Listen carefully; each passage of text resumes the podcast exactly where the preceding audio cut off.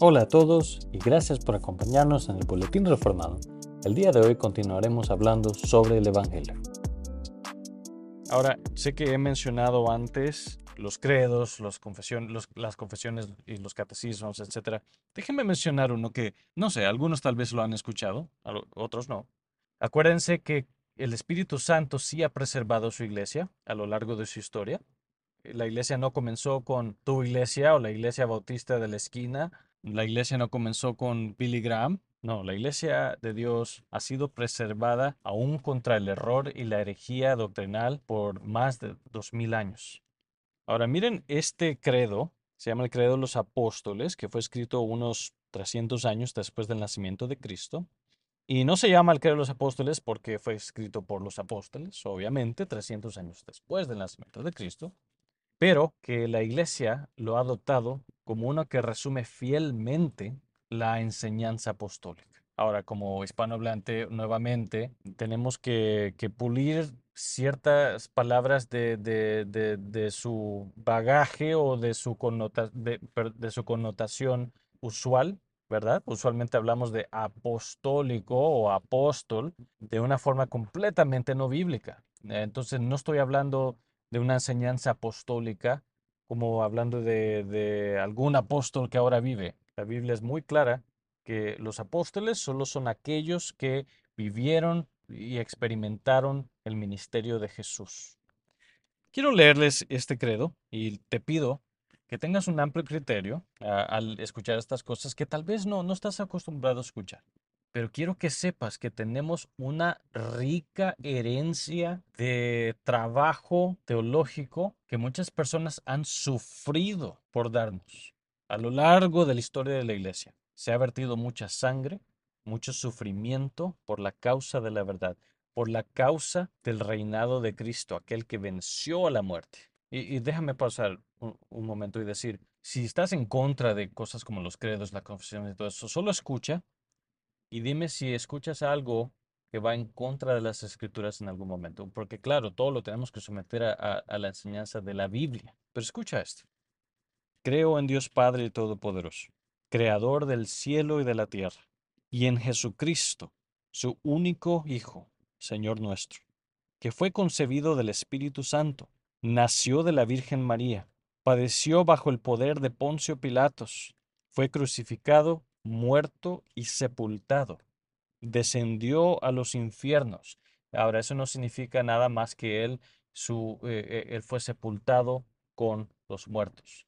Bien, que él, su, su lugar estuvo con los muertos. Al tercer día resucitó de entre los muertos. Subió al cielo y está sentado a la diestra de Dios Padre Todopoderoso. Y desde allí vendrá al fin del mundo a juzgar a los vivos y a los muertos. Creo en el Espíritu Santo, la Santa Iglesia Universal, la comunión de los santos, el perdón de los pecados, la resurrección de la carne y la vida perdurable. Amén. Todo eso se puede fácilmente encontrar en la Biblia. Y en el futuro vamos a tener más episodios sobre las confesiones, los credos, los catecismos, su valor, deberíamos estudiar estas cosas, etc. Todo eso está en la Biblia. Inclusive eso, esto es muy relevante, porque acabamos de leer 1 Corintios 15, que dice que Jesús fue muerto, fue sepultado y resucitó. Bueno, el que los apóstoles también dice, fue crucificado, muerto y sepultado. Al tercer día resucitó entre los muertos. Pero nos habla también, resume en un solo documento también lo que dicen otras partes de las escrituras, como lo leímos en Apocalipsis, como lo sabemos en 1 Tesalonicenses, que Él descendrá del, va a descender del cielo, vendrá con sus santos ángeles y su pueblo en justa venganza contra aquellos que desobedecen el Evangelio. Ahora, eso está en 1 Tesalonicenses. Antes que digas, ay no, eso se oye muy feo, es, eso se oye muy, muy fuerte. Ese no es el Dios que adoro. Si ese es el caso, si eso es lo que piensas, tienes un problema con la Biblia, no con credos o confesiones, no conmigo, no con nadie más, sino la Biblia. Eso es lo que la Biblia nos enseña. Es por eso que yo, considero importante hablar de estas cosas en este podcast. Porque no, como lo he dicho antes y lo repito otra vez, no conocemos a Dios. Y si llegas al punto en el que dices, eso es demasiado temible, entonces estás llegando al lugar correcto. Porque sabes que cada vez que alguien encarecía al Dios vivo de la Biblia, caían sobre sus rodillas y caían como muertos, se nos dice en la Biblia, ante el temor de perder sus vidas por estar en la presencia del Dios vivo. Pero esa es la belleza del Evangelio. A eso es a lo que voy con la solución. La belleza del Evangelio es que a pesar de nuestros pecados, a pesar de cómo hemos ofendido al Dios Santo que nos ha dado la vida, a pesar de que Él, en su infinita gracia y misericordia, decidió no aferrarse al hecho de ser semejante a Dios, sino que se despojó a sí mismo, tomando eh, forma de hombre, y fue humillado hasta la muerte y muerte de cruz, que Él vivió la vida perfecta en tu lugar y en mi lugar, y dio su vida por tu vida, para que doblemos la rodilla ante Él, pero que también vengamos gozosamente ante su trono y disfrutemos y nos deleitemos de su perdón por siempre. Y podamos decirle a otros lo mismo también, hasta que Dios reine por sobre todas las cosas. Este es el Evangelio.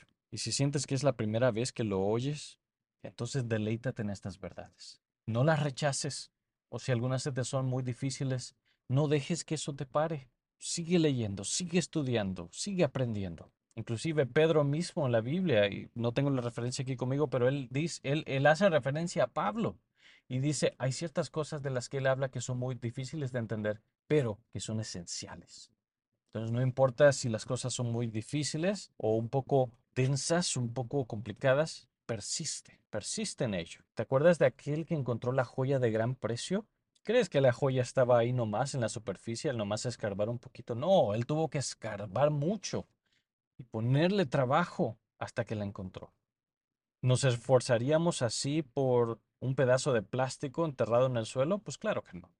Nos, nos, esforzaríamos así por encontrar la perla de mayor precio por sobre todas las cosas en toda la creación? Pues espero que sí. Espero que eso te haga considerar que esto sí vale la pena.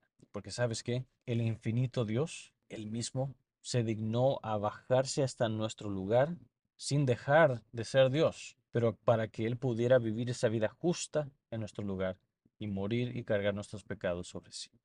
Y luego dar marcha atrás a lo que el pecado y la muerte, lo que Adán nos dio como herencia, dar marcha atrás a la herencia de Adán y darnos ahora la herencia de Dios mismo, la herencia de Cristo. Lo que Dios, lo que Jesús ha heredado es nuestro en virtud de lo que Él hizo por nosotros. Este es el Evangelio. Y ahora aquellos que confesamos a Jesús, no podemos vivir eh, eh, como nos plazca. Romanos 6 dice, bueno, ¿abundaremos en pecado para que abunde más la gracia? Absolutamente no. Creo que la semana que entrante vamos a hablar más sobre el uso de la ley, el uso de la ley de Dios, lo que Dios la, la vida que Dios espera que vivamos como cristianos. Vamos a hablar más de eso la, próxima semana. Pero por ahora quiero, quería comenzar con un tono diferente, un tono de esperanza ante el terrible estado realmente de la teología y de muchas iglesias hispanohablantes. Acuérdense, siempre ha habido un remanente, siempre hay lumbreras en el camino, siempre hay aquellas iglesias que permanecen fieles al Evangelio. Y te animo a que acudas a asistir a una de ellas para que escuches el Evangelio de Dios. Quiero animarte a, considerar estas cosas, a escudriñar las escrituras. Si, muchas de estas cosas te son nuevas, nuevamente, pon a un lado todas las distracciones, todas las cosas que parecen ser adiciones a la simpleza del Evangelio y escarba, busca los fundamentos, el fundamento básico, la roca básica sobre la cual se fundamenta todo lo demás, que es el Evangelio. Acuérdate lo que va en primer orden, en primer lugar, lo de suma importancia. Cristo murió por nuestros pecados. Forme las escrituras. Él fue sepultado, resucitó al tercer día. Forme las escrituras. Y vendrá de nuevo a juzgar a los vivos y a los muertos. Y Él reina por los siglos de los siglos. Y sí, Él reina sobre tus finanzas, sobre tu matrimonio, sobre tus hijos, etc. Pero esto tiene que ver con la gloria que se le da a Dios, no a ti, no a mí. Y es en base a eso que debemos abordar todo lo demás. Mientras tanto, ¿qué puedes hacer tú? Bueno, lee las escrituras. Lee 1 Corintios 15, 1 al 4. Considera todos los pasajes que hemos eh, visto el día de hoy. Lee el credo de los apóstoles también. Y si tienes hijos, ¿sabes qué? Puedes hacer algo tan simple como leerles 1 Corintios 15, 1 al 4 y hablarles de Jesús, decirles cuál es el Evangelio, decirles de la gran historia, comenzando con la creación buena de Dios, la creación de Adán, la caída de Adán, la promesa de Dios y el establecimiento del pacto de gracia en Génesis 3.15, la encarnación de Cristo, su vida perfecta, su verdadera muerte su verdadera sepultura, su resurrección y su venida en gloria. Esa es la, la historia más extraordinaria que tú les puedes contar a tus hijos, que te puedes contar a ti mismo, que puedes contarles a otros. Y es la historia de la cual se deriva toda otra historia. Todas las historias de los dragones y el caballero valiente que rescata a la princesa no es más que el Evangelio, no es más que Cristo viniendo a rescatar a su iglesia para que ella pueda adorarle a Él en perfección, en gloria un día, por los siglos de los siglos. Es muy sencillo y quiero ah, recomendar, quiero recomendar unos recursos que para mí han sido, son y siempre serán de mucha bendición. Son los libros para niños que escribió R.C. Sproul. Hay varios, hay varios, pero los que, los que más me han cautivado a mí son ah, el, Príncipe y la Copa Envenenada, el, el Sacerdote de los Ropajes Sucios, eh, ¿cuál otra vía? El burrito que cargó a un rey. Realmente todos los cuentos de él para niños son excelentes. Me ponen los pelos de punta cada vez que los vuelvo a leer. Casi me hacen llorar al considerar el gran amor que tuvo Dios por mí y por todos aquellos que confiesan el nombre de Jesús. Para doblar sus rodillas ante Él, no para buscar sus propios beneficios, sí para depender de Él, sí para gozar de su gracia, pero para someterse en todas las cosas a su voluntad te animo a leer esas escrituras, a conseguirte los libros de RSS Pro. Si no sabes dónde conseguirlos, eh, comunícate con nosotros y con mucho gusto te pongo en contacto eh, con cómo poderlos conseguir.